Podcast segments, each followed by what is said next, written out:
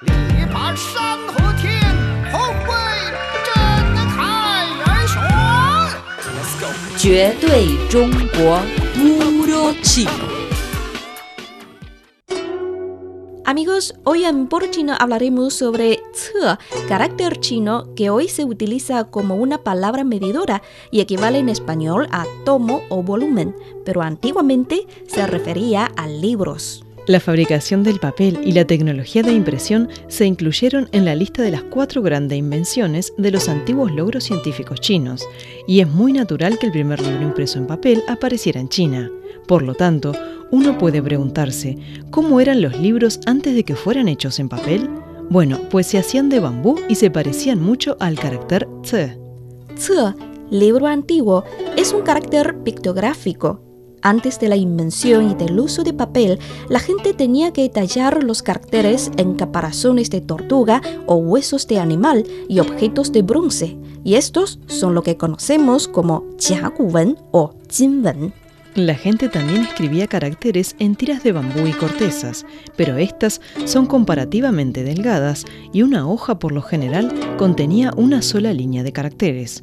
Si había muchos caracteres, se tenían que unir muchas tiras de bambú y madera con cáñamo o con hilo a partir de piel vacuna, y esto era el tse o qianzi, libro hecho de astillas de madera o bambú.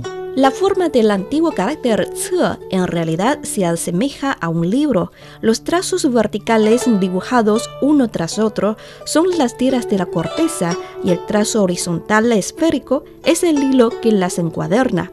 Incluso hoy, este carácter todavía parece un libro hecho de esta manera, pero se ha simplificado a dos tiras de bambú y un hilo. Debido a los materiales usados, indudablemente los libros más antiguos resultaban pesados.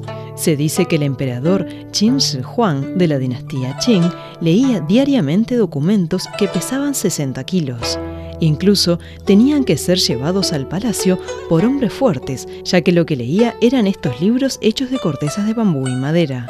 El proverbio chino Xue Fu Wu Che cuya traducción literal sería poseer una riqueza de conocimientos que llena cinco carros. Se utiliza para indicar que una persona que está bien informada ha leído muchos libros. El término se originó en el periodo de los estados combatientes. Se dice que en aquel momento un hombre llamado Hui Shi era muy sabio y pasaba gran parte de su tiempo leyendo libros.